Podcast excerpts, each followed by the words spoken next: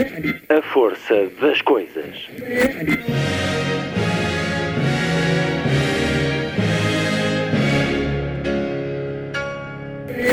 Welcome to the 109th last night of the proms.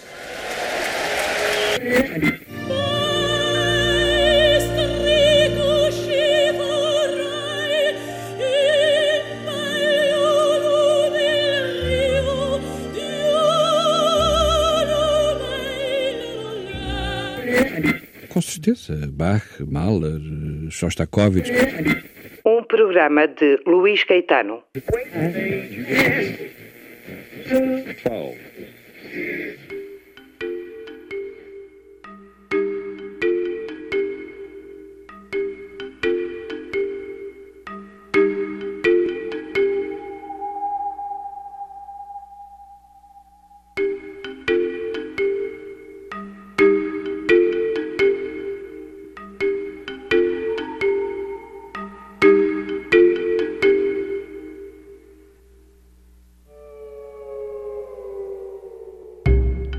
casado, fútil, cotidiano e tributável.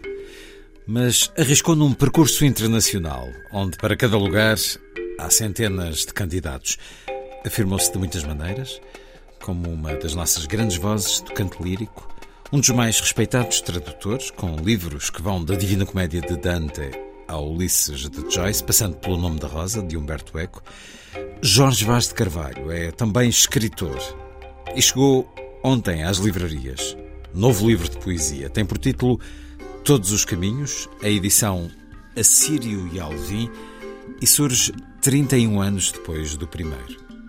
A emissão de hoje faz-se com Jorge Vaz de Carvalho, que tem o Renascimento por referência e a cultura grega como necessidade e tem cada vez mais descrença na humanidade. Uma conversa sobre a felicidade perante a arte, o deslumbre da beleza e a dúvida de quem ficará para apreciar o cravo bem temperado, as bodas de Fígaro ou a nona de Beethoven. Jorge Vaz de Carvalho, em entrevista. Já a seguir. Na segunda hora, haverá tempo para ouvirmos poesia de António Ramos Rosa. Ele deixou-nos, passam hoje 10 anos. António Ramos Rosa, um caminho longo de palavras na observação de grandes transformações na sociedade portuguesa e aquilo que escreveu fez parte delas. Ramos Rosa era um ouvinte desta rádio, relembrado hoje, em voz própria, uma voz que ao longo da vida incendiou o silêncio e avivou os sentidos. Sábado, 23 de setembro. Muito boa tarde. Esta é a força das coisas.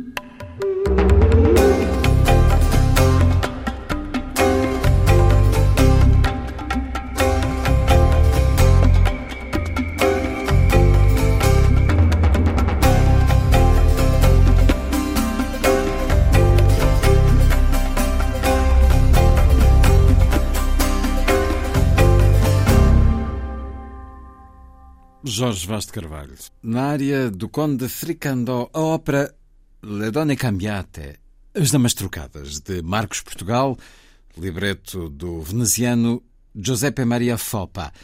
Jorge Vaz de Carvalho com a City of London Sinfonia, a direção de Álvaro Cassuto. Amico, cos'è questa? Servi, servi, servi! Che cambiamento! Cos'è questa, cos'è questa? Che cambiamento! Cos'è questa? Cos'è questa? Servi, servi, amico, amico! Ho mezzo mondo in testa e parmi di sognar di sognar di sognar se è vero è quel che sento adesso adesso io vo provar. Sì adesso adesso io vo provar. Sposina, sposina mia di metà, mia cara, mia cara coccoletta.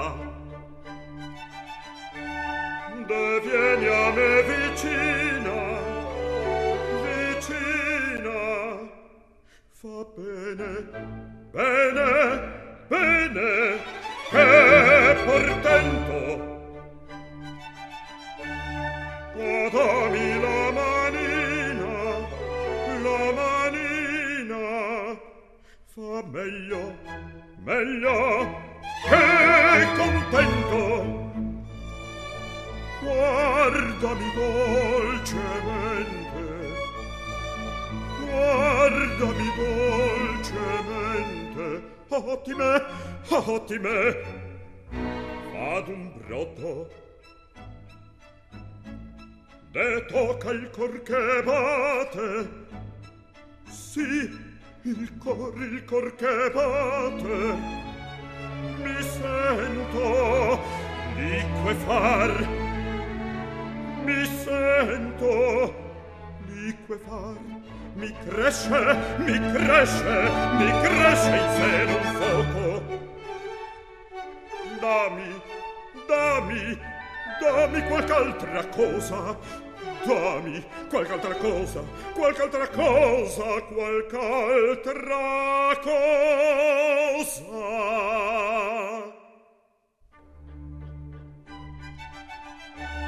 Ma tutto a tempo è loco, tutto si cara sa da far, cara cara, cara, cara, cara, cara, cara, si cara, tutto sa da far, si tutto, tutto sa da far, tutto, tutto sa da far, tutto, tutto sa da far. Mia dolce, mia dolce coccoletta, il cor, il cor mi fa brillar. sposa mia diletta, mia cara coccoletta, cara, vieni, dammi la manina, cara, guardami, cara, toccami, toccami, toccami. A tutta tempo e loco, coccoletta, coccoletta, si tutto sa da far, Cara, guardami, il cor mi fai brillar, toccami, cara, il cor mi fa brillar, mi fa brillar, mi fa brillar, mi fa brillar, il cor mi fai brillar, il cor mi fa brillar, mi fai brillar, mi fai brillar, mi fai brillar.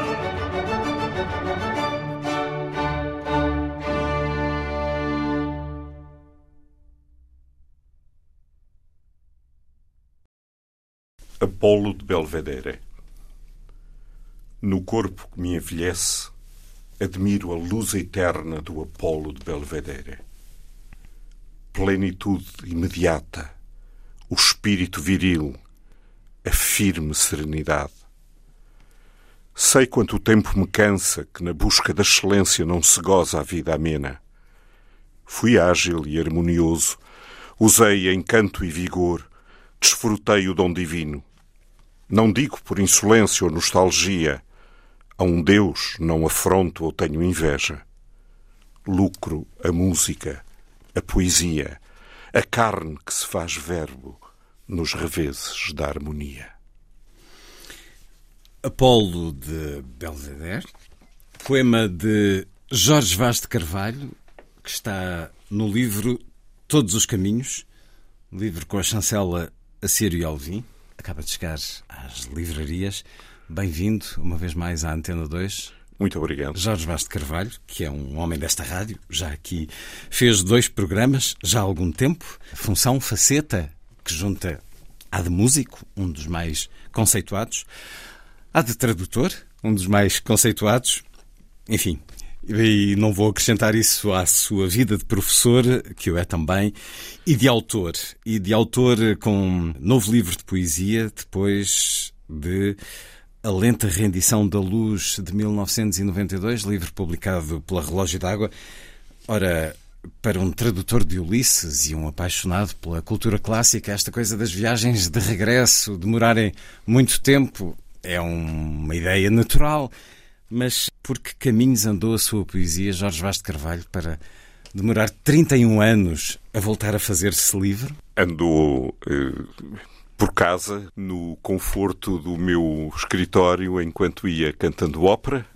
E a ópera é uma profissão eh, extremamente absorvente.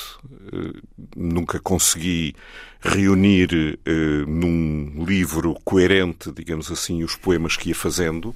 Fui acumulando, poemas eh, sobre poemas que iam ficando no, no computador e, e, só depois, primeiro da ópera e depois dos longos trabalhos de tradução, sobretudo do Ulisses e da Divina Comédia de Dante, é que pude acalmar e colecionar, digamos assim, um conjunto de poemas que fizessem sentido, que tivessem uma, uma coerência interna chamada livro. Essa criação de um livro depois dessas tarefas árduas, verdadeiras viagens de Ulisses, uh, literalmente, uh, no caso de Joyce.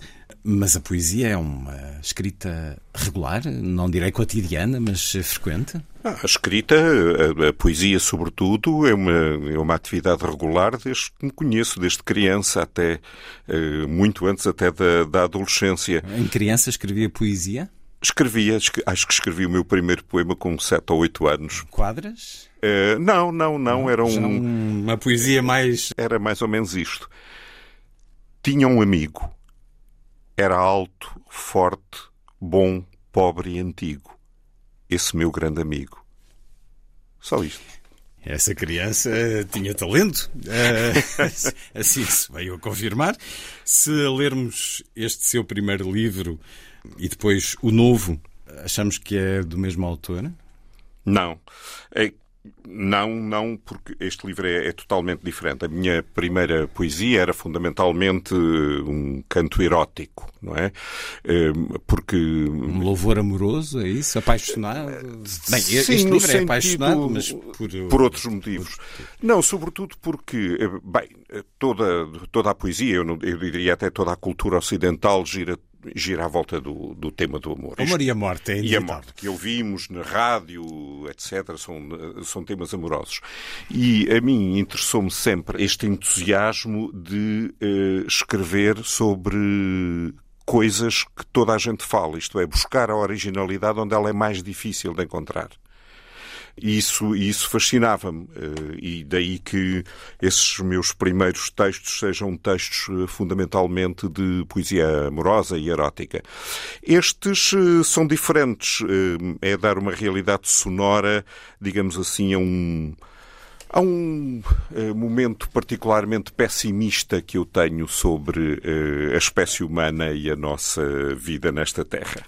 E para dar esse sentimento pessimista, vai ao passado, à grande cultura clássica, onde tanto de otimismo se poderia esperar de uma civilização humana? Sim, porque hum, todos os caminhos são todos os caminhos da poesia e são todos os caminhos da vida. Hum, esta poesia é uma, é uma poesia que tem tanto um suporte clássico, não é? Hum, predominantemente clássico, contra exatamente os reveses da harmonia, e, e, tem, poesia, e tem poemas uh, experimentais, quase, digamos assim, uh, sem, sem radicalismos, que eu nunca gostei na, na poesia experimental. Uh, mas é sobretudo exatamente uma poesia que precisa desse suporte de harmonia para falar do, do, das virtudes desertas, de uma terra divina onde reina fundamentalmente a ruindade humana há uma, uma sociedade que tira partido do, do crime e do horror, é uma, uma, de uma vida saqueada. A história da humanidade realmente é uma história eh, que é um desfile de, de horrores. E parece que chegamos a um determinado limite em que nos tornamos, por erros próprios, quase dispensáveis no planeta. Este livro é exatamente sobre, sobre essa visão que é nós, na realidade, temos, através de guerras, ciladas, traições, eh, estupidez, no fundo, eh, matamos sem remorso eh, outros humanos, matamos os animais, matamos as plantas, até os minerais. Vamos extinguindo tudo. Eh, e, e, portanto, nesse sentido, perguntamos se na realidade faz sentido para a própria sobrevivência do planeta a continuidade da existência humana. Eh, o meu problema é, e se nós formos dispensáveis, quem é que ficará depois para apreciar o cravo bem temperado, as bodas de Fígaro do Mozart, a nona sinfonia de Beethoven, no caso da música? e é? mesmo que não sejamos dispensados desta superfície terrestre, está a esboroar-se a nossa capacidade do deslumbre, pelo cravo bem temperado, pelos quadros de Tiziano, por toda a maravilha que a arte Não, isso é, ainda, isso é ainda o que nos salva, digamos assim. Quer hum. dizer, eh, aquilo que me salva neste, neste mundo é, é exatamente saciar-me de beleza. E acha que essa sede está a ser eh, sentida? Estamos num momento da humanidade em que Sabemos, queremos fruir dessa beleza? Há uma, há uma humanidade que ainda tem eh, vontade de beleza, ainda tem vontade de concórdia, ainda tem vontade de harmonia. Mas é realmente eh, uma minoria e, sobretudo, é uma minoria sem o poder político, sem o poder das decisões. Quer dizer, eh, eu este, este ano tive a felicidade de ter um, um encontro fabuloso, não, não chamarei um debate, com, com o cardeal, cardeal Gianfranco Ravasi. E era exatamente sobre o tema da, da, da ecologia. E falava... Ele que é responsável pela área da cultura do Vaticano. Exatamente, uma, exatamente. Um desses braços. As pessoas, se não a pessoa mais culta que eu conheci, das pessoas mais hum. cultas que eu conheci. Foi pouco antes das Jornadas Mundiais da Juventude, exatamente. 9 de maio. Foi, foi um privilégio enorme uh, esse o é encontro. Que, o que é que retirou um, dessa conversa? Retirei exatamente o facto de nós queremos com toda a força, com toda a vontade que esse, esse declínio da humanidade não seja verdade, mas eh, todos os sintomas eh, apontam para isso. Falamos de que declínio? Ético, estético, moral ou físico mesmo? Todo, todo todo. Eh, nós somos neste momento responsáveis pelo próprio declínio do planeta, mas o planeta não vai acabar. Hum. Agora, eu sei que há várias espécies uh, animais que vão agradecer, a agradecer a nossa diminuição e a nossa diminuição de influência uh, na Terra, não é? Isso, isso preocupa-me porque eu ainda tenho o espanto de haver felicidade na minha relação com os meus amigos, com as pessoas que gosto, que aprecio, com os artistas, com os criadores de beleza, não é? Existe, evidentemente, eh, essa felicidade. Mas eh, é uma felicidade sem poder político e sem poder de decisão. Hum. Quer dizer, tudo o que se passa no, no, universo neste momento não é que nós não saibamos. A destruição dos corais, ou. Enfim, tudo eh, não é nada que não seja do conhecimento toda a gente, toda a gente, e de, tanto do, do cidadão comum como dos grandes decisores políticos. Então porquê é que não se fazem as coisas essenciais? Está a atribuir ao poder político a condição de incompetente ou de maléfico mesmo? Estou a atribuir ao poder político industrial um egoísmo, para não lhe chamar outro nome, um egoísmo fundamental que é um egoísmo que está na espécie humana. Não podemos negar isso. Um egoísmo é irresponsável? Um egoísmo absolutamente irresponsável. Ou marcado pela corrupção, porque os grandes sim, interesses económicos sim. estão, no fundo, por trás de muitas decisões sim, mas políticas. Isso, repare, isso é, a história, isso é a história da humanidade, não nos iludamos. O homem nunca fez outra coisa do que matar o seu semelhante. Simplesmente, neste momento, atingiu eh, capacidades de destruição como nunca tinha havido. Não, é? não era possível eh, extinguir a humanidade no planeta quando se lutava com machados, nem com flechas, nem sequer com uh, espingardas artesanais. Hoje o poder de destruição do homem uh, é a um nível absolutamente avassalador. E isso é que é o grande perigo, porque eu não acredito na bondade humana. Quer dizer, eu que tenho como grande referência cultural o Renascimento, é realmente a minha grande referência cultural, eh, não sou humanista. Não sou humanista porque não acredito na humanidade mantenho a minha esperança, a minha luminosidade, o meu espanto de felicidade a níveis restritos, que são os níveis do, dos meus amores, dos meus amigos, de, das pessoas que me estão próximas, daqueles em que, que eu sei que ainda acreditam na, na beleza e, e ainda têm vontade de felicidade mas tenho a consciência que eh, somos uma minoria e, sobretudo, aquilo que eu dizia há bocado, somos uma minoria sem poder. Mesmo que a ideia de maioria, a ideia de democracia que nasce nesta Grécia Antiga, não tem poder a maioria? Se Eh, for uma maioria sensível... A nossa, a a nossa- as nossas democracias começam a ser. Atenção, que eu sou profundamente democrático e o dia mais feliz da minha vida foi o 25 de Abril. Mas eh, as democracias hoje são democracias extremamente pífias. Quer dizer. eh, Mas por sei lá, causa das pessoas também. Por causa- Se falarmos de uma maioria sensível, não é a mesma coisa de falarmos de uma maioria embrutecida.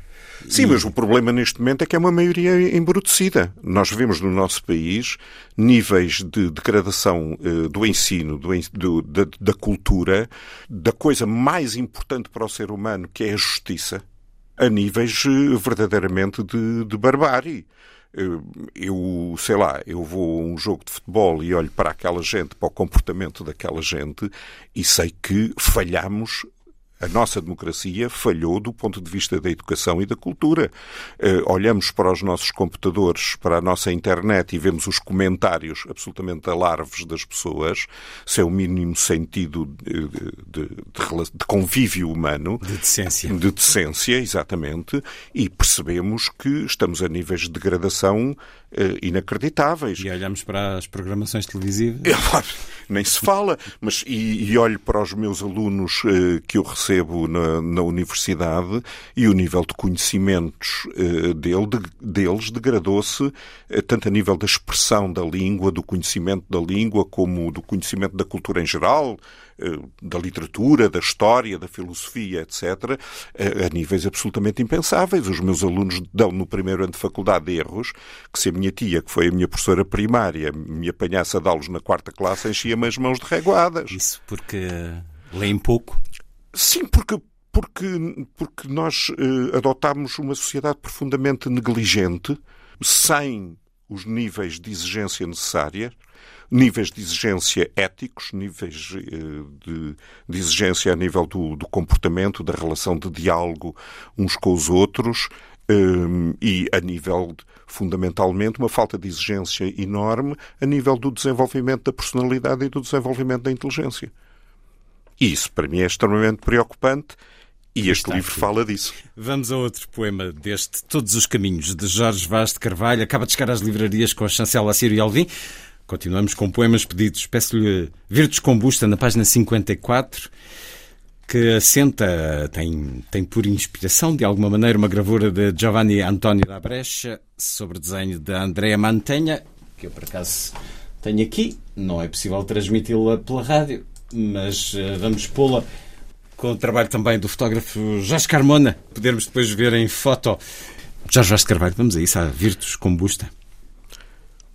Coroai as virtudes gordas da ignorância, louvai a assídia, a necessidade, a indiferença, prezai a manha, a insensatez, a leviandade. Condescendei com a injúria e a calúnia, tolerai a insolência e a velhaca inveja. Transigi com os ardilosos e os impostores, cedei ao farfante e ao fraudulento, tornai o esbulhador e o traficante luxuosos. Puni a vítima por selo à extorsão do agressor. Doai, se condenado for, o perdão mais infame da impunidade. País, desditoso catre, cego e vendado, aonde te conduz o sátiro errante? Desertas virtudes, folhas de louro ardem. Porque é que hum, esta gravura o convocou este poema, Jorge Vaz de Carvalho? Parece que as virtudes hoje têm pouca dimensão na vida humana e parece que os vícios eh, predominam e nos conduzem. toda a minha existência uh, e, e, a ópera foi muito bom nisso porque me permitiu viajar bastante, conhecer muitos países e ao conhecer muitos países uh, não apenas visitá-los, vivê-los. E vivê-los foi também viver as suas culturas, os seus museus, as suas obras de arte, tanto evidentemente as obras de arte musical como visuais, enfim, todas. Eh, e, portanto, eu sempre aproveitei exatamente as minhas viagens como cantor de ópera para, para esse tipo de conhecimento. Aliás, eu fui para a ópera por uma razão de conhecimento. Eu queria conhecer. Eu não queria saber música apenas como espectador, como ouvinte. Eu queria estar no palco, viver eh, aquelas partituras, aquela experiência, eh, digamos que de corpo e alma.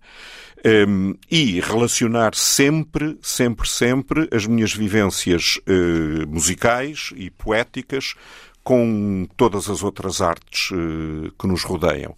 E lembrava-me desta gravura e procurei sempre também alguma inspiração eh, nas coisas que, que ia vendo, que ia descobrindo, eh, que podia ser uma gravura, podia ser uma escultura, eh, podia ser uma pintura ou podiam ser obras musicais, enfim tudo aquilo que fui descobrindo e, felizmente, às vezes descobrindo em sítios eh, inimagináveis ou, ou, pouco acessíveis. Eu, por exemplo, estive na Líbia eh, seis meses antes da queda do Gaddafi e foi extraordinário, por exemplo, eh, estar na Líbia e poder ir ver Leptis Magna, que chegou a ser a segunda cidade do Império Romano, em condições eh, magníficas, porque é uma cidade ainda em ótimo estado de conservação e, sobretudo, porque estava na Líbia, vê-la sem turistas.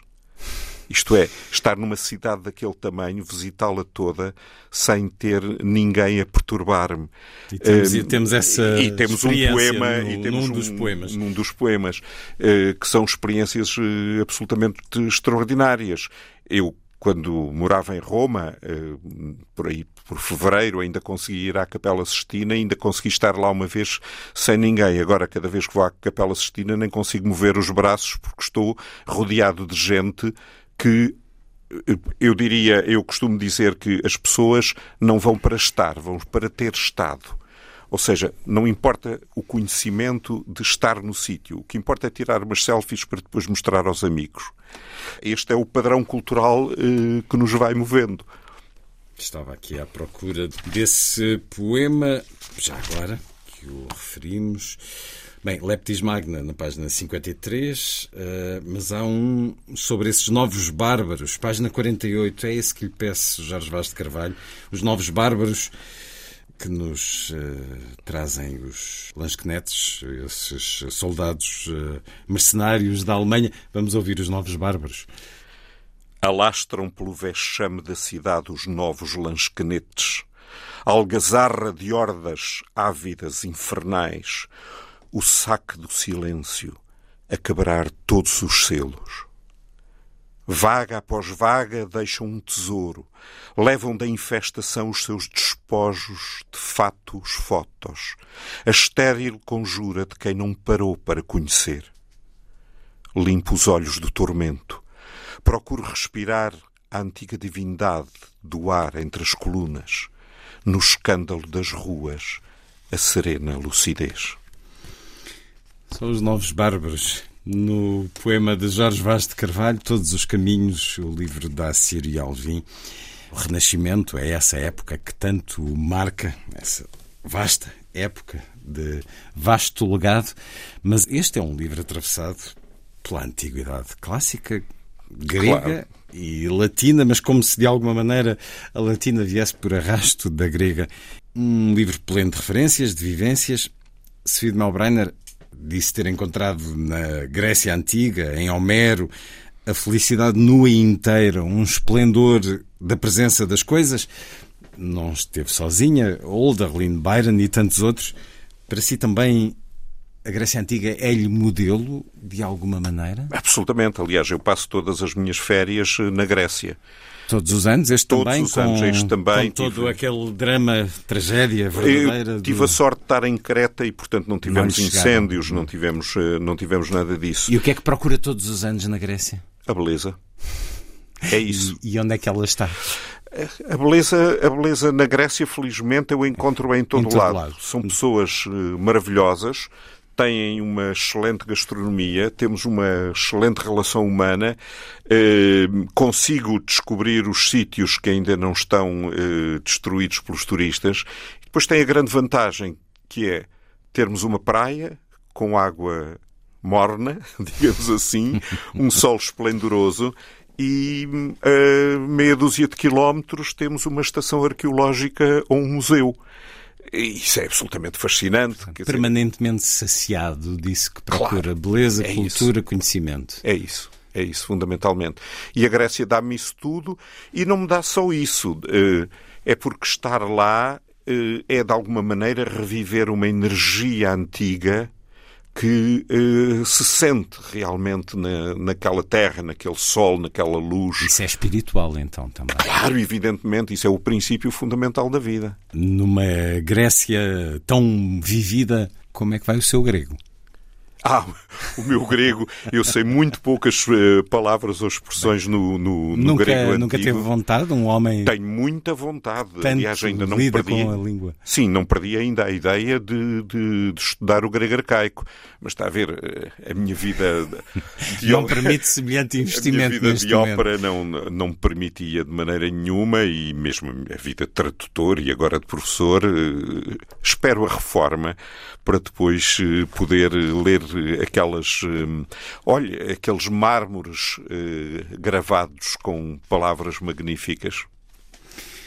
Vamos a essas pedras. Vou-lhe pedir couros na página 25, com a anotação de Naxos, agosto de 2005, momento da escrita. Olha, vou-lhe contar a, a, história deste, deste Coros.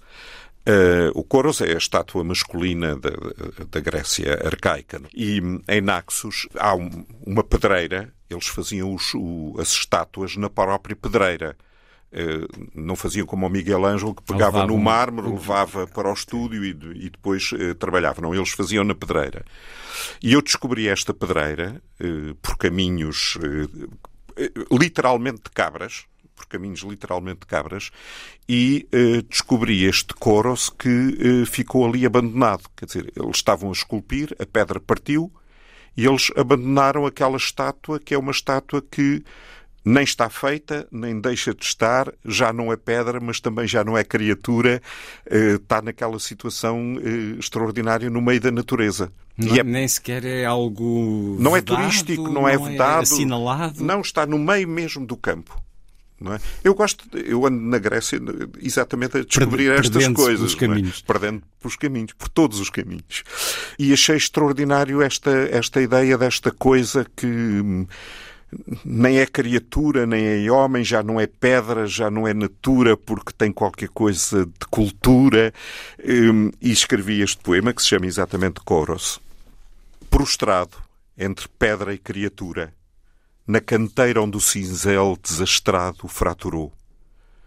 Uma discórdia obscura do modelo, à luz pura retornado e à natura, como criptoscopia de um doente terminal. Silhueta do que seja a divina harmonia em músculos perfeitos de atleta. Entre a ideia e a forma apodrece o ser já nunca imerso ao abandono, no corpo vulnerável que o condena. Como herói, a que um Deus concedesse, sem rosto de sorriso eterno sono, a graça de precoce morte amena. Coros. Jorge Vaz de Carvalho, no livro Todos os Caminhos, escritos os poemas, ou escrito o poema deixa-os ficar em poesia durante algum tempo. Bom, este é mesmo aqui assinalado a data, agosto de 2005. Não sei se a escrita do poema, se foi, esse foi, encontro. Foi, as duas coisas. Se as duas coisas se sucederam. Mas pergunto-lhe sobre este sentido de poesia e de regresso para esculpir mais um pouco, porque encontrei este poema no Jornal de Letras em 2012 e com várias diferenças. Eh, vou lê-lo. Enfim, eh, é difícil nas leituras da rádio compará-los, hum, só mesmo lado a lado, mas digamos que o miolo do poema é substancialmente diferente. Prostrado entre pedra e criatura, na canteira onde o cinzel inepto fraturou. discórdia obscura do modelo destinado à harmonia nos músculos divinos de perfeito atleta. Entre a ideia e a forma, apodrece, tornado à natura, o ser nunca imerso ao abandono no vulnerável corpo que o condena. Como herói a que um Deus sem sorriso concedesse o eterno sono, a graça de precoce morte amena. Há aqui um miolo substancialmente distinto. Isso É, quer dizer sim. que o poema lhe passou pelas mãos várias vezes. Sim, sabe que já não me lembrava de o ter publicado no, no JL e vão uns agora, e agora estava a lê-lo e, e disse: Olha, ainda bem que ele ficou em pousio, porque eu acho que agora está melhor. É suposto mas, assim. mas eu faço muito isso. Eh, É, quer dizer, não me passa pela cabeça, por exemplo, eh, escrever um poema e publicá-lo imediatamente. Os poemas têm que ficar a repousar e depois de meses eu vou revisitá-los e ver se ainda gosto deles. A maior parte das vezes não gosto, ou não gosto de determinadas palavras, ou não gosto de determinado verso, e refaço, refaço, refaço. Hum, isso foi, um, digamos assim, uma mania que me ficou hum, um, de um convívio com o, com o poeta Carlos de Oliveira. Houve um, um professor da faculdade que, que achava muito graça aos meus poemas e resolveu levá-los ao, ao Carlos de Oliveira, eh, que é um mestre absoluto da língua e que, como toda a gente sabe, revia e revia e revia os seus textos. Não é? Quase que não há duas edições, por exemplo, da Abelha na Chuva iguais. E eu guardo esses poemas, não porque sejam bons, aliás, são muito maus, mas porque estão anotados eh, pelo Carlos de Oliveira eh, à mão. E, e lembro-me que num poema, eh, quase no fim, a anotação dele era outro adjetivo. Ficou-me de emenda para a vida inteira. Sim, essas exclamações eh, críticas. E é tão bom aprendermos com elas, com o olhar os do outro, com os mestres. E os mestres estão não só nesses convívios de eleição que teve, mas eh, nos livros também. O que é que de distinto lhe dá a cultura grega e a cultura latina? Costumo dizer aos meus alunos que os gregos já pensaram tudo, nós só temos a mais a tecnologia. E é verdade, nós começamos, quer dizer, do, do meu ponto de vista, nós começamos a ler aqueles eh, filósofos, eh, até os eh, cientistas, evidentemente, que, Os esse- matemáticos. os matemáticos, etc. Tanta água já passou sobre, so- sobre essas pontes. Eh, lemos Homero, Isíodo, sei lá, Safo, por aí fora, e na realidade percebemos uma coisa essencial é que a poesia não tem tempo e a poesia não é superável. Eu escrevi um pequeno livro eh, que se chama Para que ler os clássicos, que é também, evidentemente, uma homenagem ao Italo Calvino, eh, exatamente a explicar isso. Nós só sabemos escrever e só conseguimos eh, apreciar verdadeiramente a arte poética lendo muito, lendo muito e cada vez mais. E isso é praticamente a história da, da minha vida. E os eh, gregos e os eh, latinos, mas sobretudo os gregos, eh, são, são isso mesmo, são, são a minha referência absoluta. A arte da Mar do Ovídio continua a ser a minha referência absoluta. Depois dessa, só a Vita Nova do Dante. E nós aprendemos a amar exatamente nesse, nesses livros. E quem não aprende a amar nesses livros tem uma visão do amor muito. Eu não, diria, não diria buçal, mas. eh, nem diria superficial, mas. eh, sem, sem refinamento. Não é? E Esse- basta pensarmos que hoje, eu não diria o amor, mas as relações, os modelos de relações, para muitos dos mais jovens, eh, é encontrado na internet. Pois, com toda a exatamente. bestialidade e a fialdade que envolve esse tipo de modelos que eles encontram. Escreveu o Porquê Ler os Clássicos, uma edição da Universidade Católica Portuguesa, onde é professor, a pensar nos seus alunos, a pensar nos mais jovens. Sim, aliás, o livro, o livro resulta exatamente de uma, de uma masterclass, digamos assim, uma, uma aula, pronto, eh, que eu dei eh, a propósito, claro, mais curta, e depois pensei, bah, já que tive este trabalho todo e já que falo daquilo que, no fundo, E porque pode dar. porque pode, não, pode ser interessante porque não passar a escrito e passar, e passar aos meus alunos. Eu também sou professor de escrita criativa. Hum, claro que se pode ensinar a escrever, mas não se pode ensinar Hum. a ser escritor. São duas coisas completamente o diferentes. O principal conselho que se dá num curso de escrita criativa é leiam? Leiam. Leiam muito e leiam sobretudo os clássicos. Leiam os mestres. Eh, é importantíssimo para um escritor de hoje ler, por exemplo, As Viagens na Minha Terra do Garrett, que é o português mais belo eh, que, que, alguém pode imaginar a nível de ficção.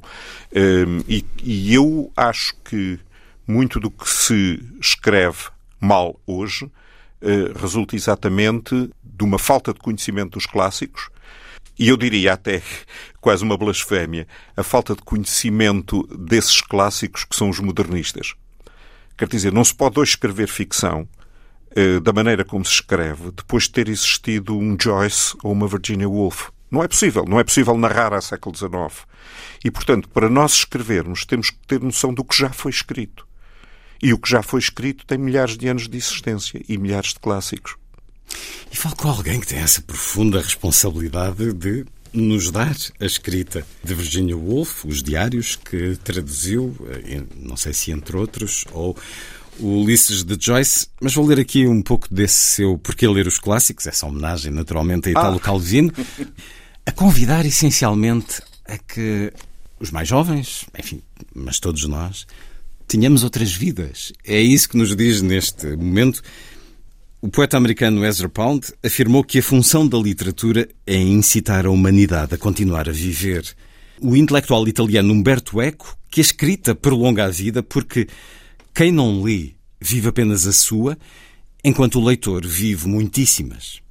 Na verdade, quando leio, experimento múltiplas vivências. Partilho as astúcias de Ulisses para vencer os perigos e retomar a sua Ítaca. Ou o engenho de Robinson Crusoe para sobreviver na ilha deserta e regressar a Londres.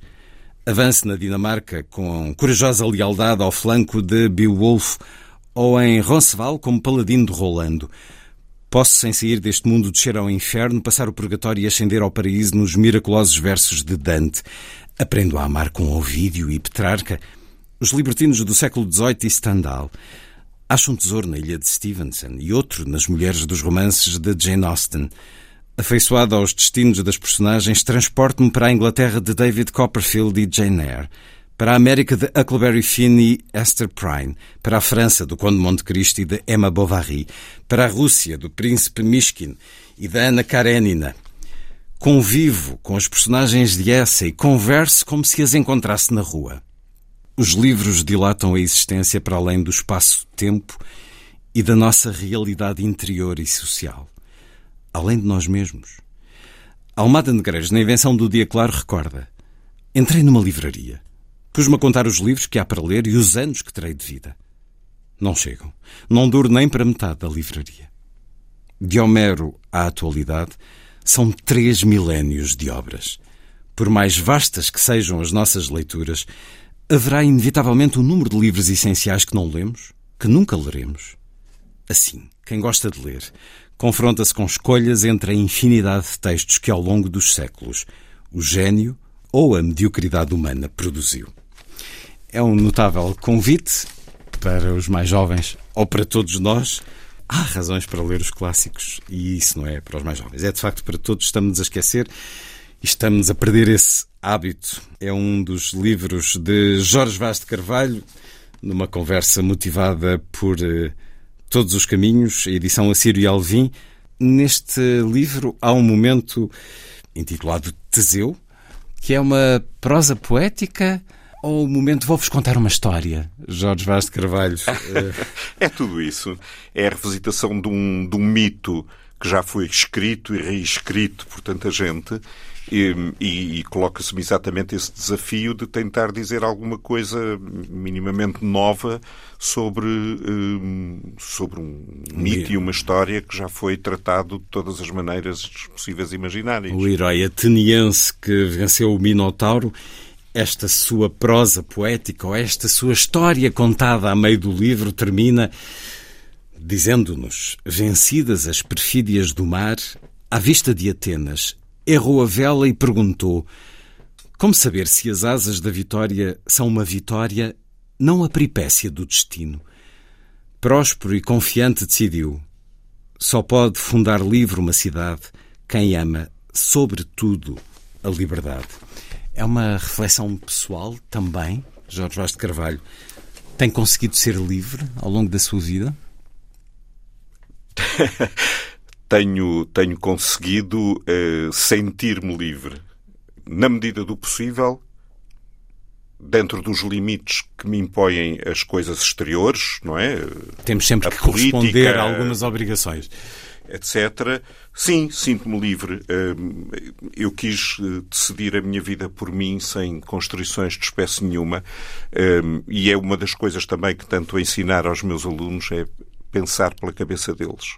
Isto é, para mim, isso é a, verdadeira liberdade. Não sermos condicionados por ideias feitas, por constrangimentos eh, morais questionáveis, eh, por coisas do género.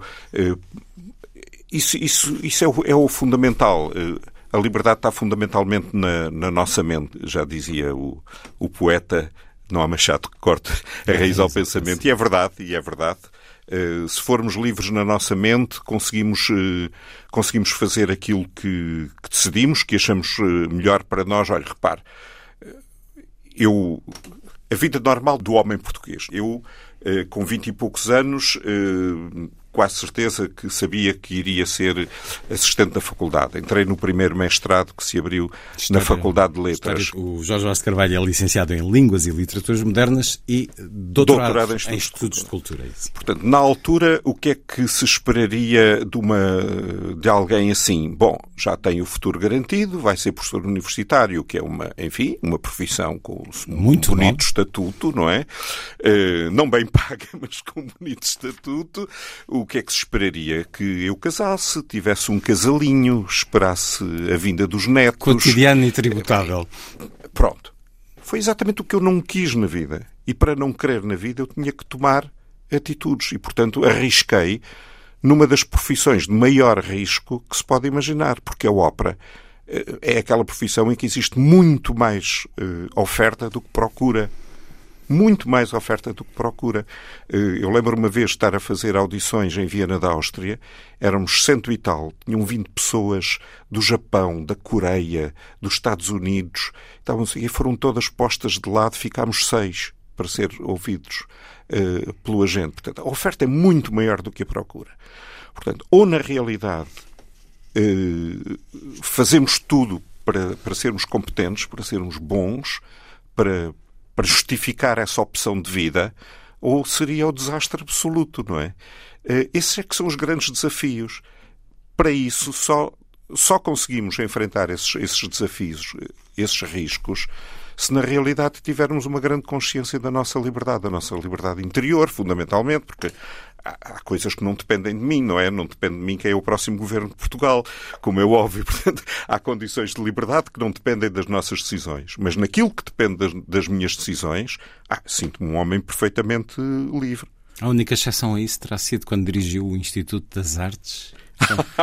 Porque para além Pergunta de perversa. todas as artes de que é autor, Aceitou também cargos de gestão, de responsabilidade diretiva. Foi assim com a Orquestra Nacional Sim. do Porto eh, durante eh, sete anos, entre 99 e 2006, e depois aceita dirigir o Instituto das Artes entre 2005 e 2007. Hum. E demite-se porque não estava a gostar, não estava a sentir-se livre? Porque não estava a sentir-me livre.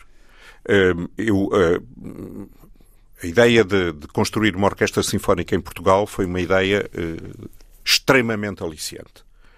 Como se sabe, só havia uma orquestra sinfónica e não particularmente boa aqui no Teatro Nacional de São Carlos e eh, a hipótese de construir uma orquestra sinfónica no Porto, eh, com a liberdade de escolher os músicos que iam formá-la, etc., foi eh, extraordinariamente. Regressa de Itália para, para isso. isso é? Para isso, sim.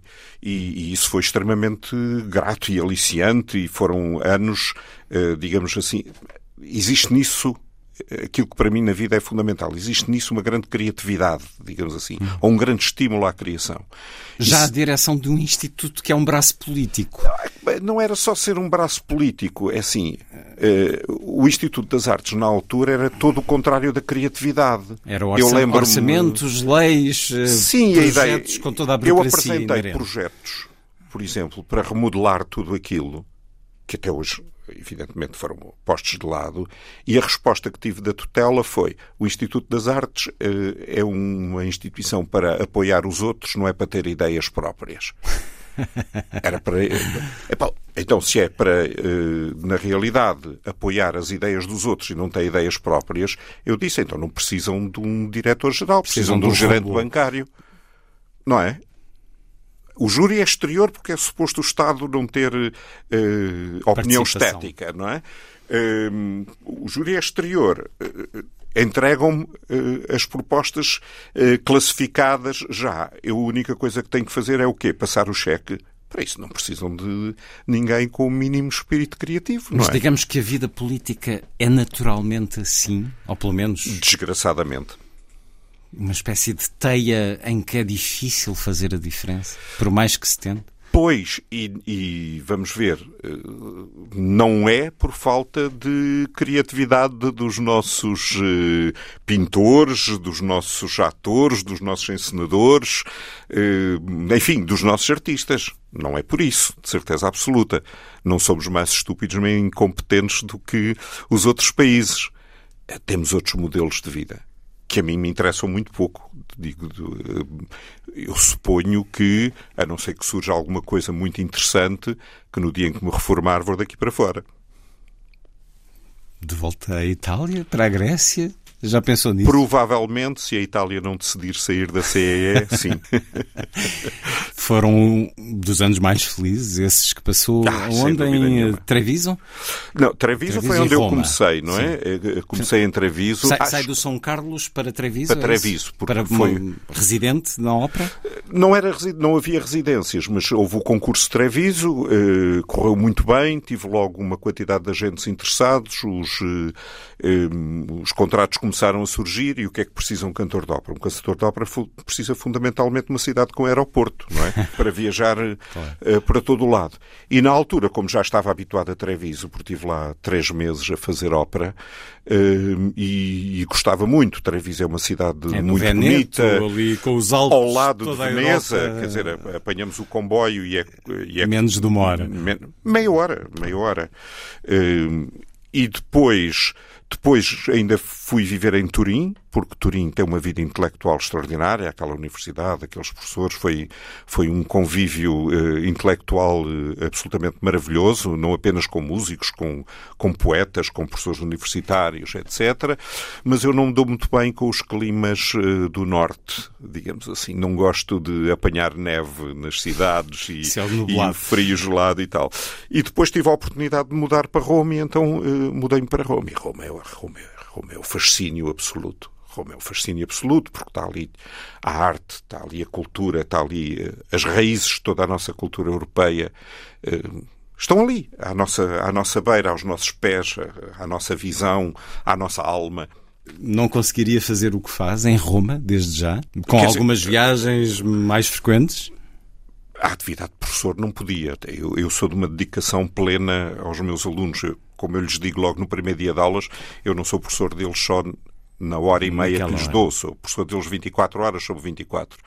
Hum, e eles precisam, nota-se nitidamente que precisam desse apoio e uma das coisas mais fascinantes, por exemplo, ao apanhar, eu todos os anos tenho turmas de primeiro ano e é absolutamente fascinante ver aqueles cérebros a despertar, aquelas mentes a abrir. Hum, é, aqueles que querem, claro. Com aquelas é, carências que já nos referiu há pouco, mas a tal pedreira de onde sairão muitas belas exatamente, estátuas. Exatamente. É um trabalho que o realiza plenamente. É do, Sem dúvida. do mais nobre que, que já fez na ah, vida. Absolutamente. Eu sempre quis ser professor, não é? Eu lembro-me de estar na escola primária, na carteira, a desejar estar ali no palco onde estava uh, a professora. Fascinado por, por aquela atividade. Uh, pronto, depois subi a outros palcos, mas, mas uh, o desejo de ser professor, o desejo de ser professor sempre, sempre, sempre me encantou. Porquê é que acha que se instalou a ideia de que ser professor não é uma profissão aliciante? Bem, Estamos a falar de diferentes graus de professor, não é? Eu, por exemplo, se fosse professor uh, do ensino secundário uh, numa escola problemática, onde eu, para decidir chumbar um aluno, tenho quase que preencher um requerimento ao Presidente da República, uh, não tinha interesse nenhum em ser professor. Uhum.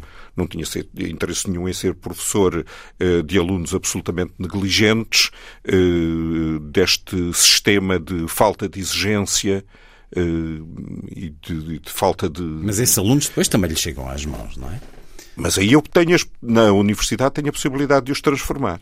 E na Porque, escola, felizmente, no secundário não? No, no secundário? No secundário não tem a mínima hipótese. Quer dizer, com, com os programas tal como estão, eh, ainda hoje, por exemplo, perguntei aos meus alunos de primeiro ano se tinham lido os Maias, eh, só dois é que tinham lido os Maias completos, os outros leram por eh, resumos e coisas do género. Quer dizer, se fossem meus alunos no ensino secundário, os meus testes seriam feitos de maneira que eles nunca poderiam responder às perguntas e depois o que é que eu fazia? Tentava chumbá-los e tinha conselhos de turma e burocracias de, de, de três em pipa para impedir eu reprovar alunos que são falta ignorantes. exigência não é? no ensino, na sua opinião. Não é só no ensino, falta exigência no ensino e falta uma exigência geral na sociedade vamos lá ver, na, justiça, no direito, falta uma exigência com um excesso de, de, de, tolerância e de admissão de coisas absolutamente infames que eh, me preocupa muito neste país.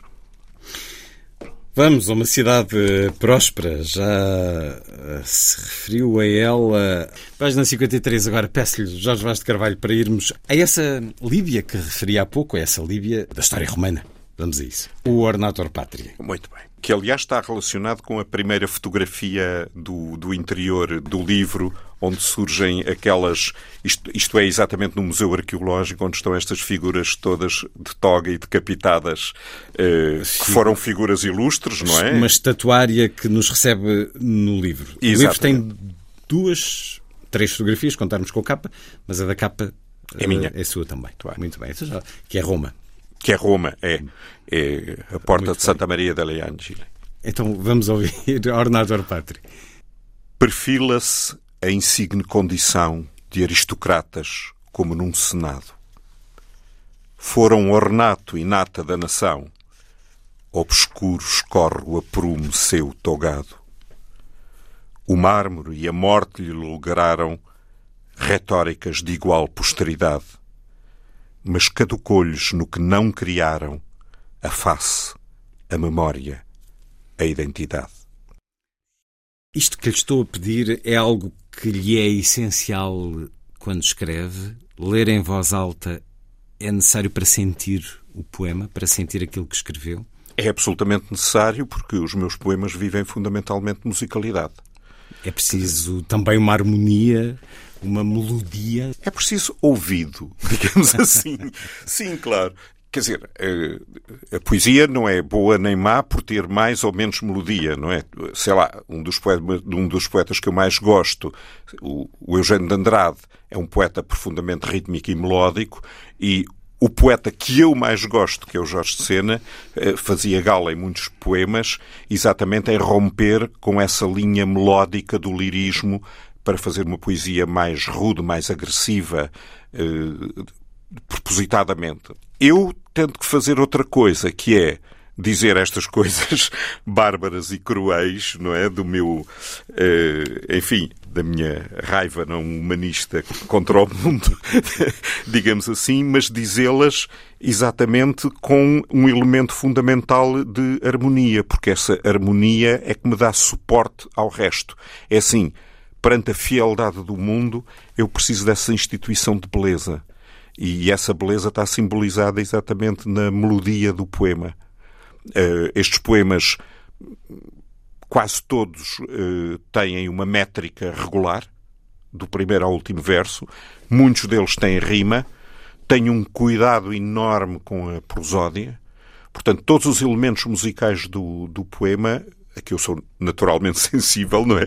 Da minha, da minha profissão de músico, mas depois são explorados de uma forma uh, absolutamente consciente, porque é esse suporte de, de harmonia que me permite falar sobre a fialdade do mundo. E encontra beleza também na fialdade? Claro, a perfeição é uma chatice de todo o tamanho. o que não significa que não seja uma demanda, hum. não é? Não significa que não seja uma demanda. Mas eh, uma das coisas magníficas da perfeição é, é nós sabermos que não chegamos lá. Eu costumo dizer, eh, a poesia, a poesia é como eh, a busca do horizonte. O horizonte está sempre além mas é o caminho para ele que nos permite deixar pegadas na vida. Nesses tempos em Itália, participou na ópera Blimunda, em Turim, da Asio Corgi, a partir de José Saramago.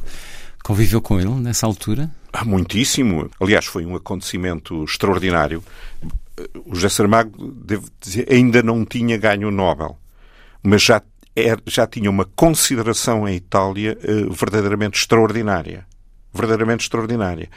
E, para já, eh, as condições de produção da ópera no Teatro de Turim, na altura, foram excepcionais, as melhores que eu encontrei até hoje. Eu passei, seguramente, alguns dos melhores tempos da minha vida, porque tínhamos os ensaios de ópera, com uma equipe eh, de gente eh, absolutamente maravilhosa maravilhosa. É muito raro, porque a ópera é feita de gente, enfim, muito pouco recomendável do ponto de vista humano. Uh, ali foi exatamente o contrário. Refere-se aos intérpretes ou aos personagens? A toda a gente. ali era exatamente o contrário. Os colegas, uh, o encenador, o maestro, eram, eram tudo gente uh, absolutamente extraordinária, culta, o José e a Pilar tiveram eh, sempre presentes e criámos um convívio maravilhoso. Depois tínhamos os, eh, os serões, eh, que nos reuníamos em casa de professores universitários, de poetas. Chegavam poetas e recitavam poetas italianos que recitavam os, os seus versos. Um, o, o José lia passagens, por exemplo, do Memorial do Convento em português e depois a tradutora lia a mesma passagem em italiano, que era extraordinário eh, comparar eh, as duas línguas. Tinha acabado de sair o meu livro A Lenta Rendição da Luz, e o José gostava muito de alguns poemas e fazia-me também recitar uh, esses poemas. Foi, foi um convívio de, maravilhoso, tanto do ponto de vista humano como cultural, uh, momentos uh, verdadeiramente extraordinários. Enfim, memórias do melhor da minha vida. E Jorge de Sena alguma vez se cruzou com ele? Não, não, não, não, não. Eu, nunca tinha, nunca fui à Califórnia. É... Fui depois à Califórnia, mais tarde, quando escrevi Escre... a minha tese, não é? Fui, Sobre fui. Sinais de Fogo. Sim. Vale a pena ler Sinais de Fogo, no fundo é o que nos diz, de alguma maneira. Sim, quer dizer, Os Sinais de Fogo é, é o melhor romance é um da romance. literatura portuguesa ao lado dos meias. É pelos Sinais de Fogo que chega a Jorge de Sena ou é pela poesia? Não, eu cheguei ao, ao Jorge Sena pela poesia. Aliás, lia, lia Jorge Sena muito antes. Os Sinais de Fogo é um romance que já é uh, póstumo, não é? Uh, não, nessa altura já, já tinha lido não só a poesia como os contos uh, do Jorge Sena. E os Sinais de Fogo foram um absoluto deslumbramento. Um absoluto deslumbramento. Quer dizer, eu cheguei a dizer claro, com muito exagero, quem não lia Os Sinais de Fogo não sabia escrever em português. Claro, isto é exagerado, mas é um, é um romance absolutamente extraordinário.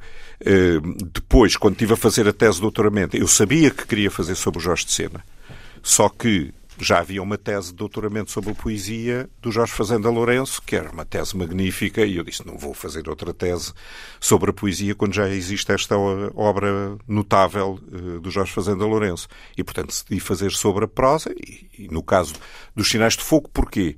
Porque, estranhamente, não havia nenhuma tese de doutoramento sobre aquele romance. É uma coisa inacreditável na cultura portuguesa. O Jorge de Sena eh, ele queixava-se muito de não ser lido, de não ser atendido, não lhe darem eh, atenção, etc.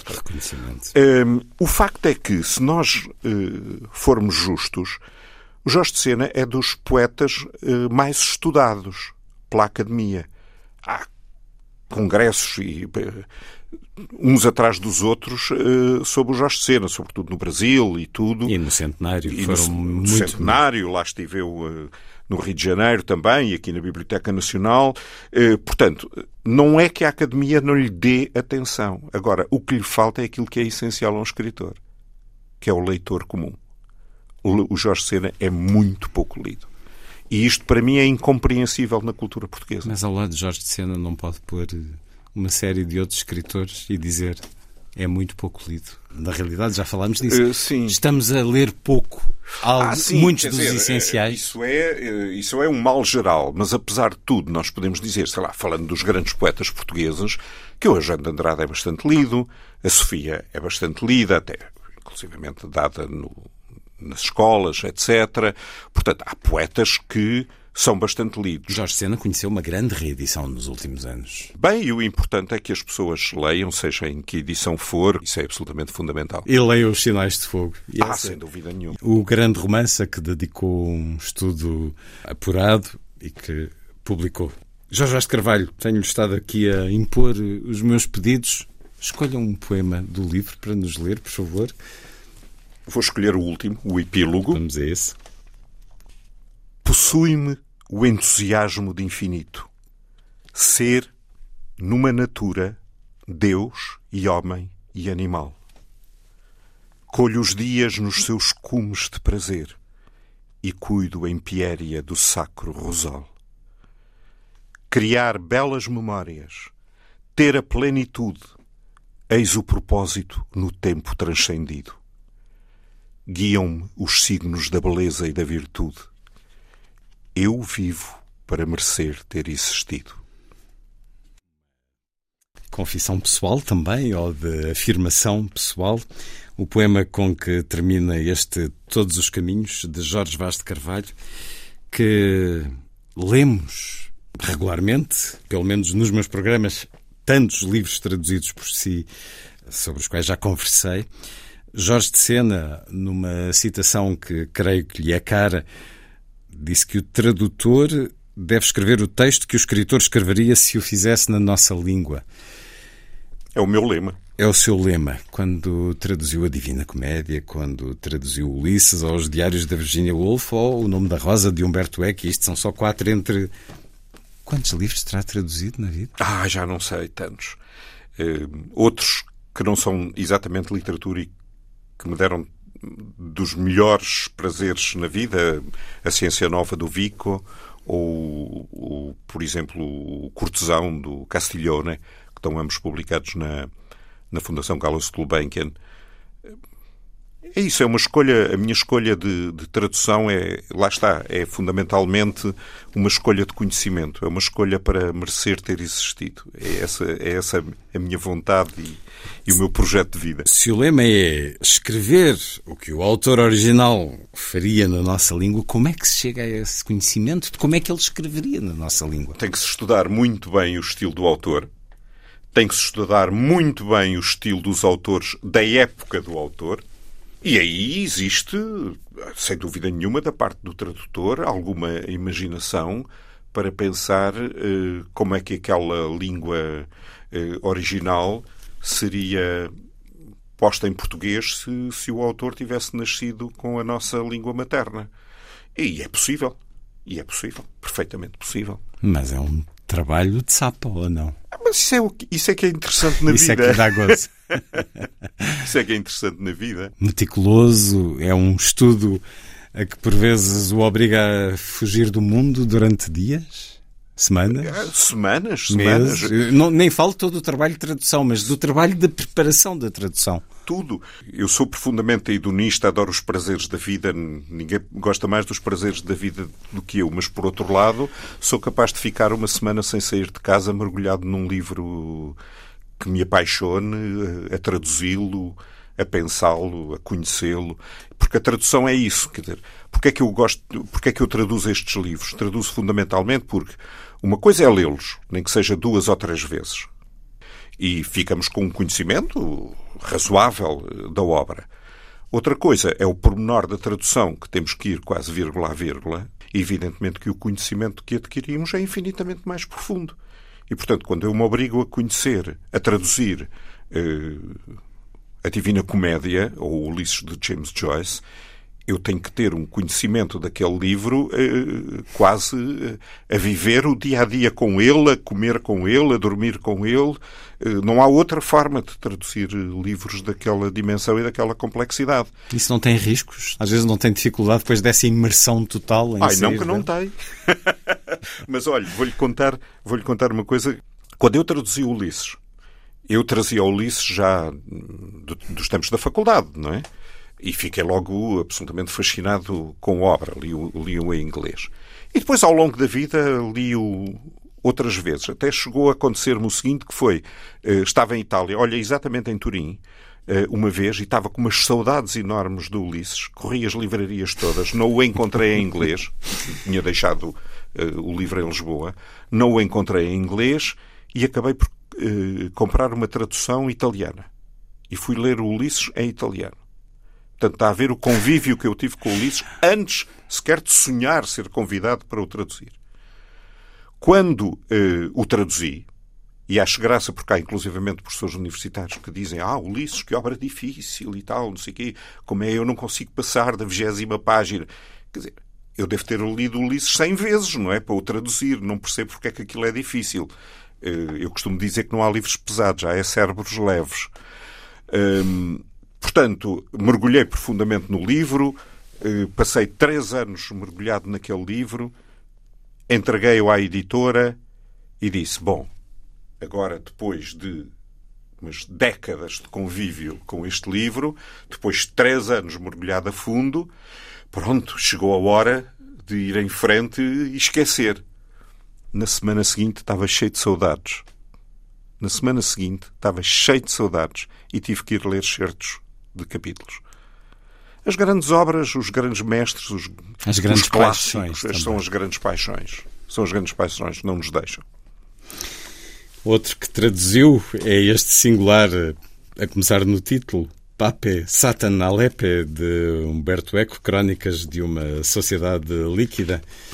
A ler aqui, atenção que o marcador da Divina Comédia foi criteriosamente escolhido. Eh, diz Humberto Eco, se alguém coleciona quadros do Renascimento ou porcelanas chinesas, quem entra na sua casa fica extasiado com estas maravilhas. Se pelo contrário mostra um livreco setecentista indo ao décimo com as folhas amareladas e diz que aqueles que o possuem se contam pelos dedos de uma mão, o visitante aparece entediado o momento da despedida. É um texto sobre bibliofilia, que não é a mesma coisa que paixão pela leitura, é enfim, uma derivação. Mas pode-se conciliar. Mas pode-se conciliar perfeitamente e habitualmente concilia-se. Como é a sua biblioteca, Jorge Vaz de Carvalho? São 11 mil volumes. Muito Por exemplo, os livros que traduz estão todos juntos? Então, a minha biblioteca está toda organizada. Hum. Toda organizada por uh, literaturas. A literatura alfabética, uh, literaturas de nacionalidade Literaturas de nacionalidades e depois dentro de cada uma por ordem alfabética e depois filosofia e história e temáticos. Tudo uh, temático, está tudo organizadinho. Mas os livros que estão. traduz estão juntos ou não? Estão juntos porque eu tenho uma prateleira com os meus livros. Uhum. Isto é, aqueles que, os que escreveu aqueles... e os que traduziu. Que traduziu. Primeiro os que uma escreveu e depois os que traduziu. e é uma vaidade perfeitamente compreensível. Sim, mas eu porque sou vaidoso. É, porque é um... Não sou egocêntrico, Sim, mas sou vaidoso. Que é uma grande diferença. Se pudesse mais ou menos diagnosticar, há mais ficção, mais ensaio nessa biblioteca? Hum, eu, eu acho que andei ela por ela. Daquilo que traduzi, provavelmente a mais próxima. Mas enquanto leitor é uma biblioteca. Ah, a biblioteca vários... toda? Sim, toda. Não, não, sei dizer, mas deve andar ela por ela. Deve andar ela por ela. Se calhar mais poesia. Conseguir ter 11 mil livros bem organizados numa casa em Lisboa, eis o que será uma dor de cabeça quando um dia decidir, se um dia decidir voltar para a Itália. Ah, não, esse, esse, é um dos meus grandes problemas. Vai ter Aliás, que ser uma cadeia de comboios. Eh, de... não, até quando fui viver para a Itália, eh, ainda não tinha 11 mil, mas já tinha uns milhares. Ehm, e quando fui para a Itália, eu não pensava sequer regressar a Portugal. Na altura não pensava regressar a Portugal. Mas tive que manter sempre uma casa em Lisboa, exatamente por causa dos livros e dos discos. Bom, e também do piano, que é, apesar de tudo, é um Steinway de, de meia cauda. E de muito mais, certamente, nessa fruição da beleza que o caracteriza. E continua a ter o início de um romance escrito ou já tem o romance completo? Não, eu, eu, eu, eu, sobre o romance nem falo, porque é assim, o romance, a escrita de um romance precisa de um, de um, de um trabalho sistemático, de horas diárias, de uma grande disciplina, uma grande organização de, de vida. E, portanto, eu provavelmente vou ter que adiar o romance para os tempos da reforma, porque agora é impossível. Bem, vão ser muito cheios esses tempos da reforma, claramente, entre o lazer e o trabalho. Jorge Vaz de Carvalho, Todos os Caminhos, o livro chegou às livrarias neste dia em que conversamos. Ah, uma bela foto de Roma na capa, depois mais duas fotos, de uma já falámos, e há também uma, uma mão e uma coluna no final, eh, referindo-se a um outro poema que aqui está. É uma está. brincadeira, é um índice. É um índice. Mas eu vou-lhe pedir a terminar, para irmos a Veneza, porque vale sempre a pena ir a Veneza. A barca, na página 26. Por favor, Jorge Vaz de Carvalho. Com uma epígrafe de Mário Luzzi, que peço que nos diga porque a escolheu. Escolhi por acho Mário Luzzi um dos maiores poetas do século XX, italianos. Não está traduzido? E não está traduzido em português. Está traduzido dois ou três poemas, uma, mas nada da, da, da, obra dele, o que eu acho uma pena enorme. E, e tem esta epígrafe: Amici ci aspetta una barca e dondola. E o poema diz: Aguarda-nos, amigos, uma barca e baloiça por lábil firmamento entre as águas do céu e o canal. Percorre como um verso de Petrarca as rugas frescas de um cetim ao vento e o rumo leva à proa num postal. Parece que nascemos para ceder o tempo e o olhar num palco de ilha. Desliza a música, o amanhecer, o tempo vindo outrora, a maravilha. Se todos os caminhos forem dar à maravilha, será uma alegria para qualquer um de nós. No seu caso, certamente muito.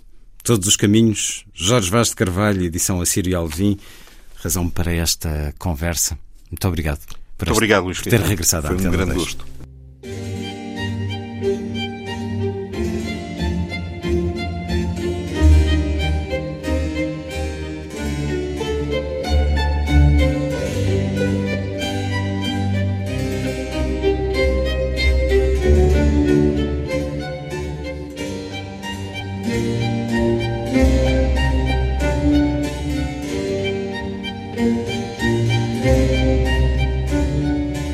A força das coisas.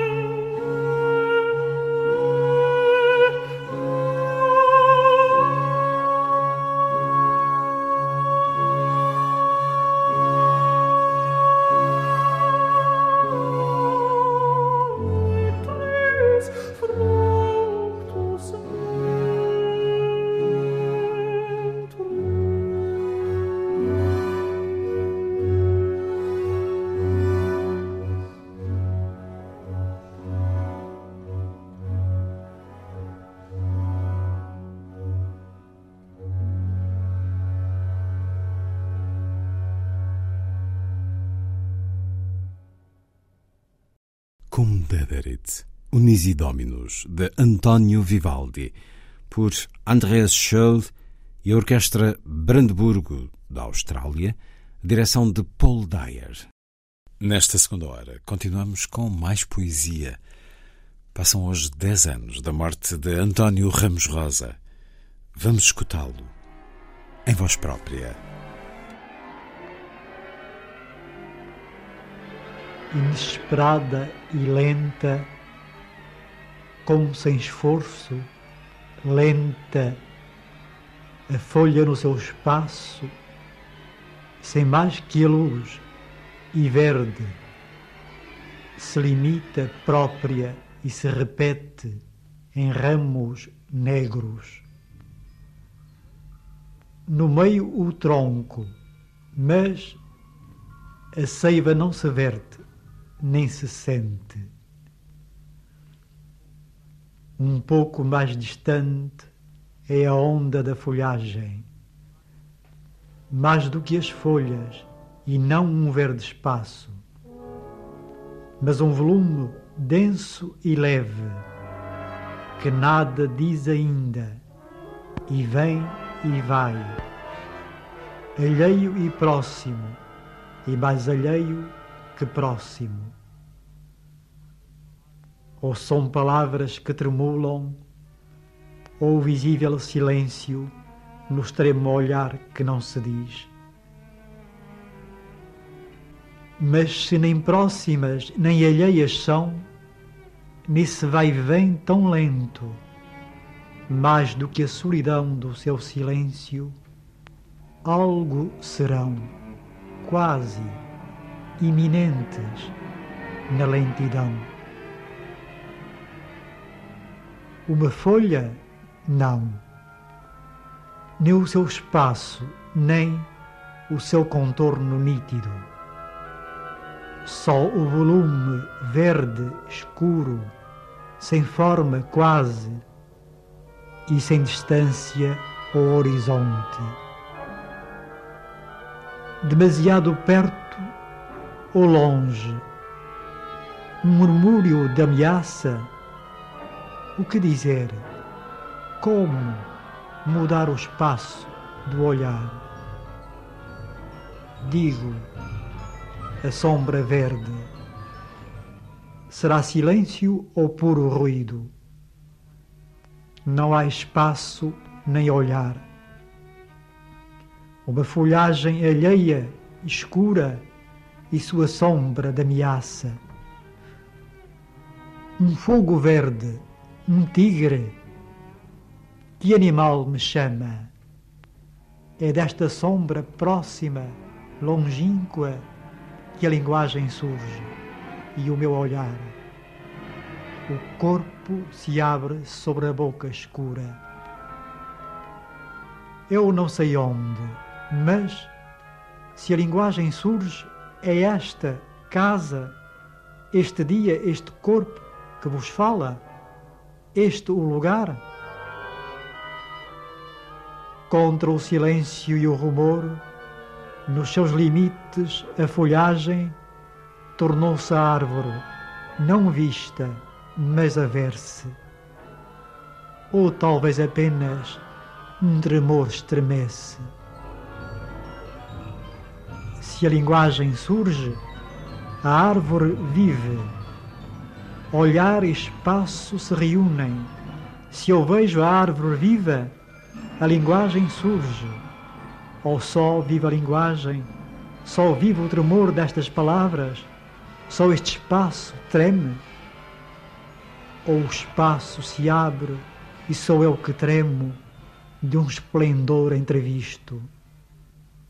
Ou o vácuo audível, onde estou? Só o tremor do desejo e eu?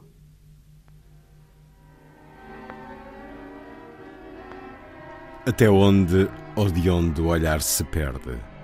De A Pedra Nua. António Ramos Rosa. Numa gravação de 1972.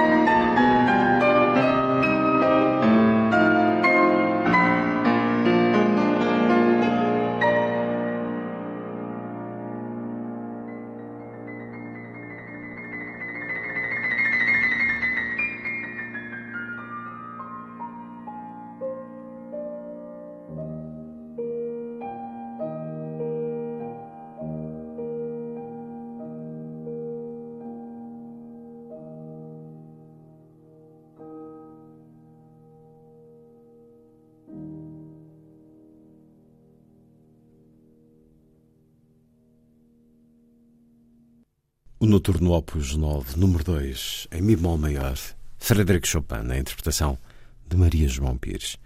A seguir, ouvimos uma voz. Sou eu, sou eu ainda, diz uma voz do deserto. Sou eu que vos conheço, eu que fui folha e agora sou aragem. Uma palavra sou, entre cinzas e cinzas, e através da noite queria brilhar para vós, para vós ainda. Sou eu que atravessei o turbilhão e pulso ou sépala deportada, sou um sinal verde que respira ainda. Sou ainda uma voz para dar o alarme através de. Outrora, ou talvez não, fomos a frescura do sol, a abóbada vegetal, a cintilante escrita, o mesmo sopro. Como poderia ser ainda o livro aberto sobre o mar? e todas as coisas nuas, os segredos inacabados e toda a dor da terra. Sim, eu sou ainda a desaparecida, a errante, a sem caminho, jamais no centro, e que dorme ainda e esquece, mas se confundo com o sobressalto de algo que acaba de nascer, que nasce.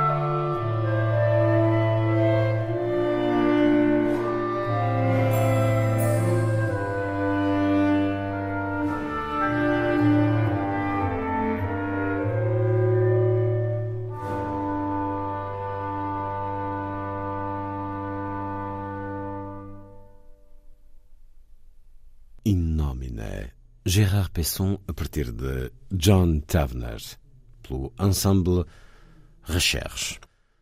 António Ramos Rosa, em voz própria, voz do solo.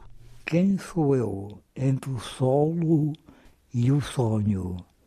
Danço sozinha ao rumor da folhagem. Minha pequena vida é uma paixão. Vejo o fulgor do que não tem nome nem sentido os insetos pulsam sobre a minha tela. Por vezes uma cobra levanta a sua cabeça. Sou sensual e subtil. Amo o insignificante. Conheço a solidão das coisas e enlaço-a à do meu pensamento e sou aérea.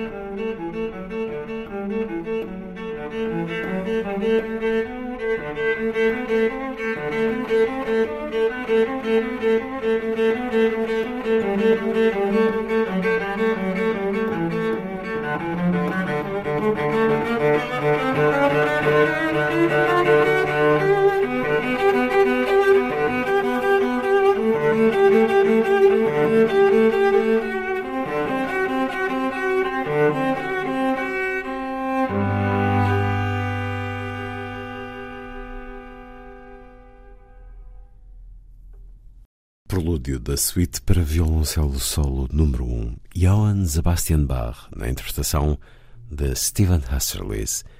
Voltamos à voz do poeta, uma voz na pedra, António Ramos Rosa. Não sei se respondo ou se pergunto. Sou uma voz que nasceu na penumbra do vazio. Estou um pouco ébria e estou crescendo numa pedra não tenho a sabedoria do mel ou a do vinho. De súbito ergo-me como uma toco de sombra fulgurante.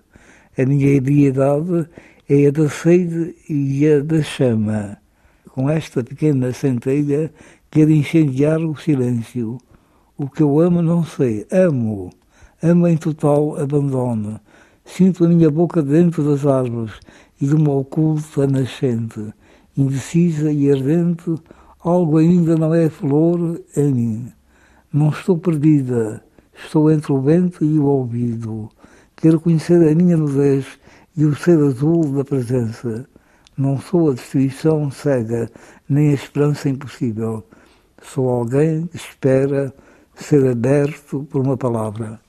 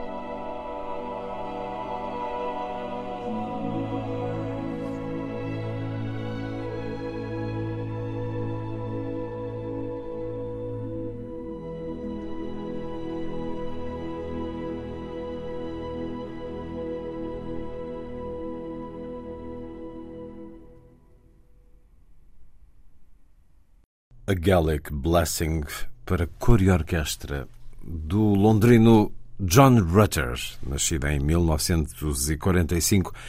Escutamos o coro Polyphony e a Bournemouth Sinfonieta, sob a direção de Stephen Layton.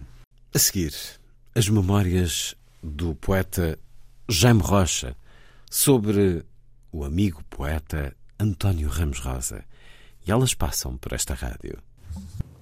E então havia ali uma competição que eu não conseguia, não conseguia resolver bem, porque o António queria falar comigo sobre o, sobre o Eloar e o René Char, e a poesia, e, e a Agripina queria falar dos sonhos, e, e eu consegui, uh, bom, gerir, e, e, e, no meio havia o gato, havia o gato, que saltava para, que, e eu gosto de gatos, não é? Mas aquele gato eh, era um siamês, um bocadinho perigoso, entre aspas. E então, naquelas conversas, eh, com a Antena 2 eh, profundo, porque o António tinha sempre ligado à Antena 2, e não muito alto, e eu também gostava disso, que havia um, um, fundo, e não muito alto, e no meio daqueles papéis todos que eu adorava, que, aquele, aquele cenário, para mim era tudo muito, muito teatro, E depois o gato saltava para as minhas pernas e eu ficava hirto porque sabia que ele ia, não sei o que é que se passava, se era, mudava a música na Antena 2, ou havia uma fala qualquer, e o gato arranhava-me todo e dava um salto e eu sempre, o Eloar para aqui, o René Char, e eu mantinha assim a minha. O António também, de vez em quando, porque o gato também se zangava um bocadinho.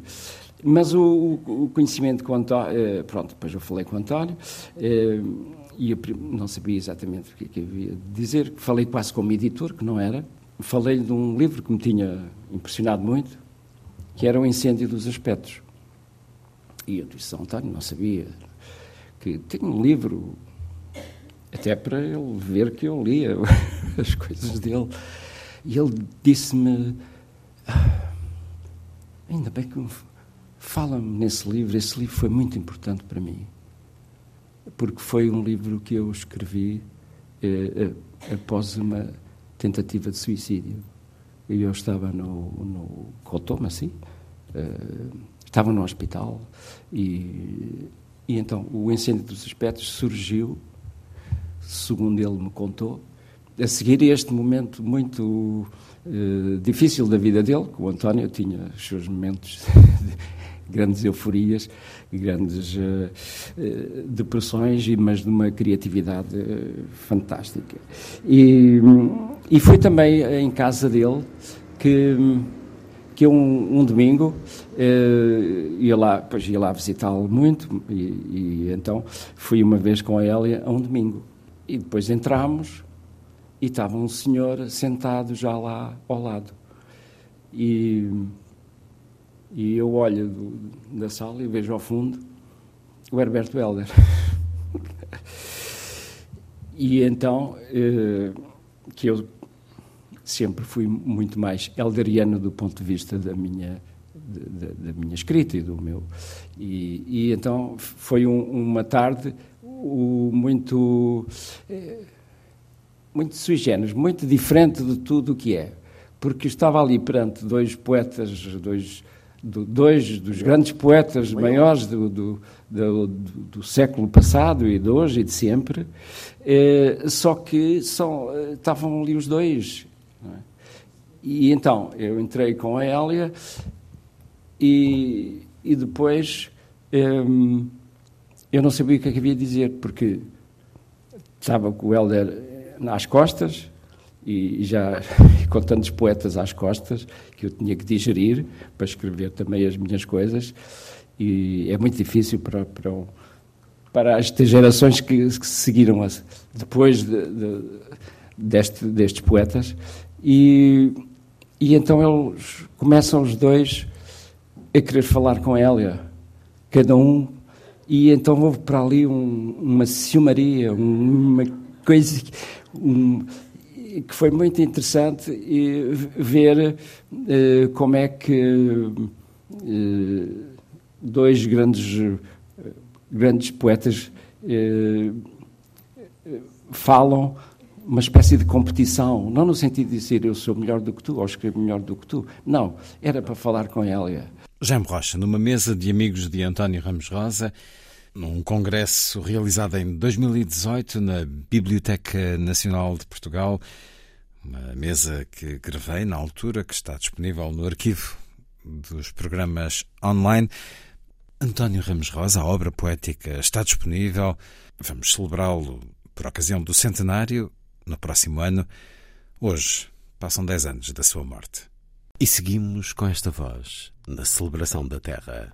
Desenhar o sono e o volume da cabeça que no sóbrio sossego vai caindo.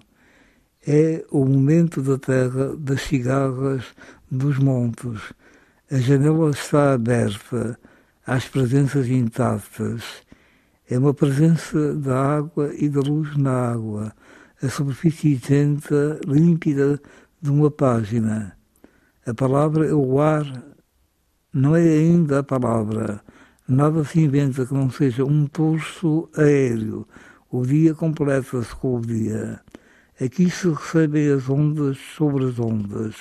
O corpo já não espera Vivo numa planície, tudo respira e tudo é exato e puro. Ondulação do simples, ondulação do completo. O universo é a terra que respira, é o corpo liberto. A luz cria o silêncio e a palavra a indizível unidade. Tudo se compreende no domínio do ar. Não há labirintos, mas caminhos e horizontes, clareiras. Tudo o que se agita é leve e confirma o silêncio. Num tumulto lento, quase paralisado, o âmbito dilata-se sobre a sombra. A terra compreende-se nas, nas vertentes duplas. Da água nasce a árvore silenciosa e o ar constitui a terra submersa, o fulgor alimenta uma palavra límpida.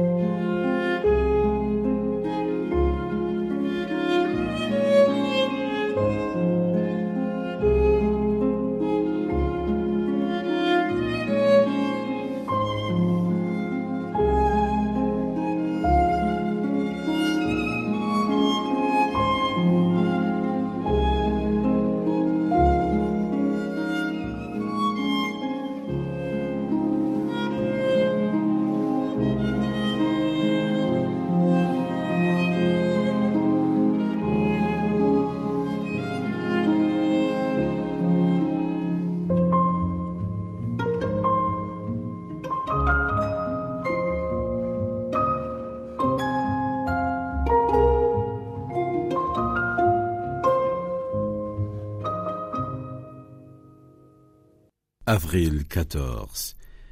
Música de Aphex Twin, com arranjo de Christian Badzura.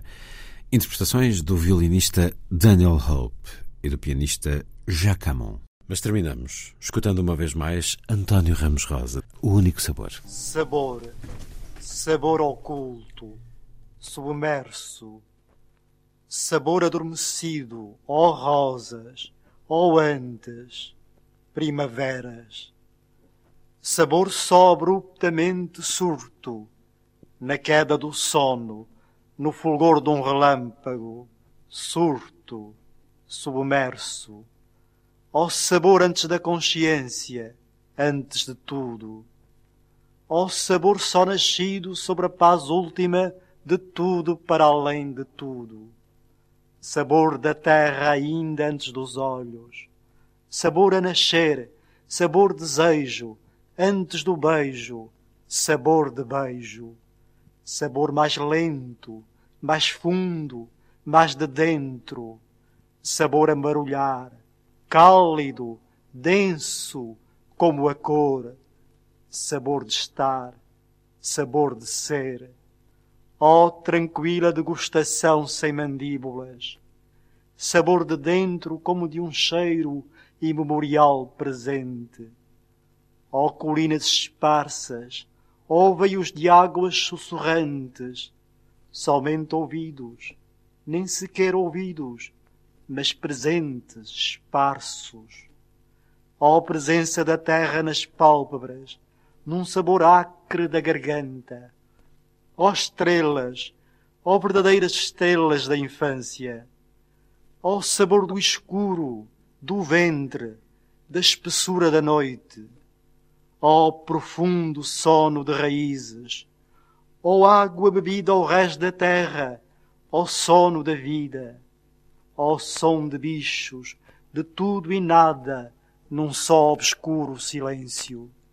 Ó terra junto a mim, ó grande e estranha terra, ó perdida proximidade, ó perdida longínquidade, ó enorme som de búzio do mar, ó tranquilos jardins, ó sabor de cansaço, ó sabor antes de mim, ó quando eu não sabia e tudo em mim sabia, ó noite, ó espessura, ó outra vez a noite, outra vez esse sabor submerso, esse sabor do fundo, esse sabor bem longe, esse sabor total, esse sabor onde eu sinto a terra num só gosto, esse sabor original, fonte de todo o sabor, surto, submerso, ao único sabor. O único sabor. António Ramos Rosa. Uma gravação que me foi enviada há anos pela família do poeta. Por isso, o meu sentido agradecimento a Gripina Costa Marques. A poesia de António Ramos Rosa, em voz própria. Passam os 10 anos que nos deixou. Terminamos, como sempre, com o Lilliput, o pequeno grande mundo dos livros para os mais novos, aqui percorrido por Sandy Gageiro. Diz Lilliput. Lilliput, Lilliput. Lilliput. Lilliput. Lilliput. Lilliput. Chama-se Uma Pequena Família, um livro com uma capa deliciosa que chama a atenção. Inclui quatro breves histórias que vão levar os leitores a terminá-las com espanto, com muito absurdo, surpresa e suspense. No final inclui um léxico sucinto, muito útil para trabalhar os primeiros conceitos em inglês, como também para estimular o reconto da história noutra língua. As ilustrações são nostálgicas, com uma pitada de comédia. A autora Cecily Joslin, nascida em 1929, é uma escritora norte-americana, autora de numerosos livros, alguns em colaboração com o marido, Al Hain, e ainda com Maurice Sendak, o grande Maurice Sendak. Em parceria com este último, pela obra What You Say, Dear, recebeu o prémio Caldecott em 1959, um dos galardões mais importantes da literatura infanto-juvenil dos Estados Unidos. O ilustrador John Alcorn foi um artista e designer comercial americano e ilustrador de livros infantis, além das realizações nas áreas de embalagens, por exemplo, design corporativo e dimensional. Alcorn desenhou os títulos de abertura de vários filmes de Federico Fellini. A edição em Portugal é da Calandraca. Foi a força das coisas. Assim, obrigado por estar com a rádio. Bom dia, bom fim de semana.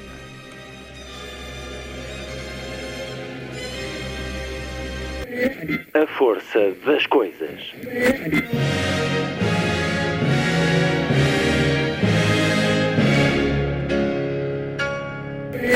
Welcome to the 109th last night of the proms.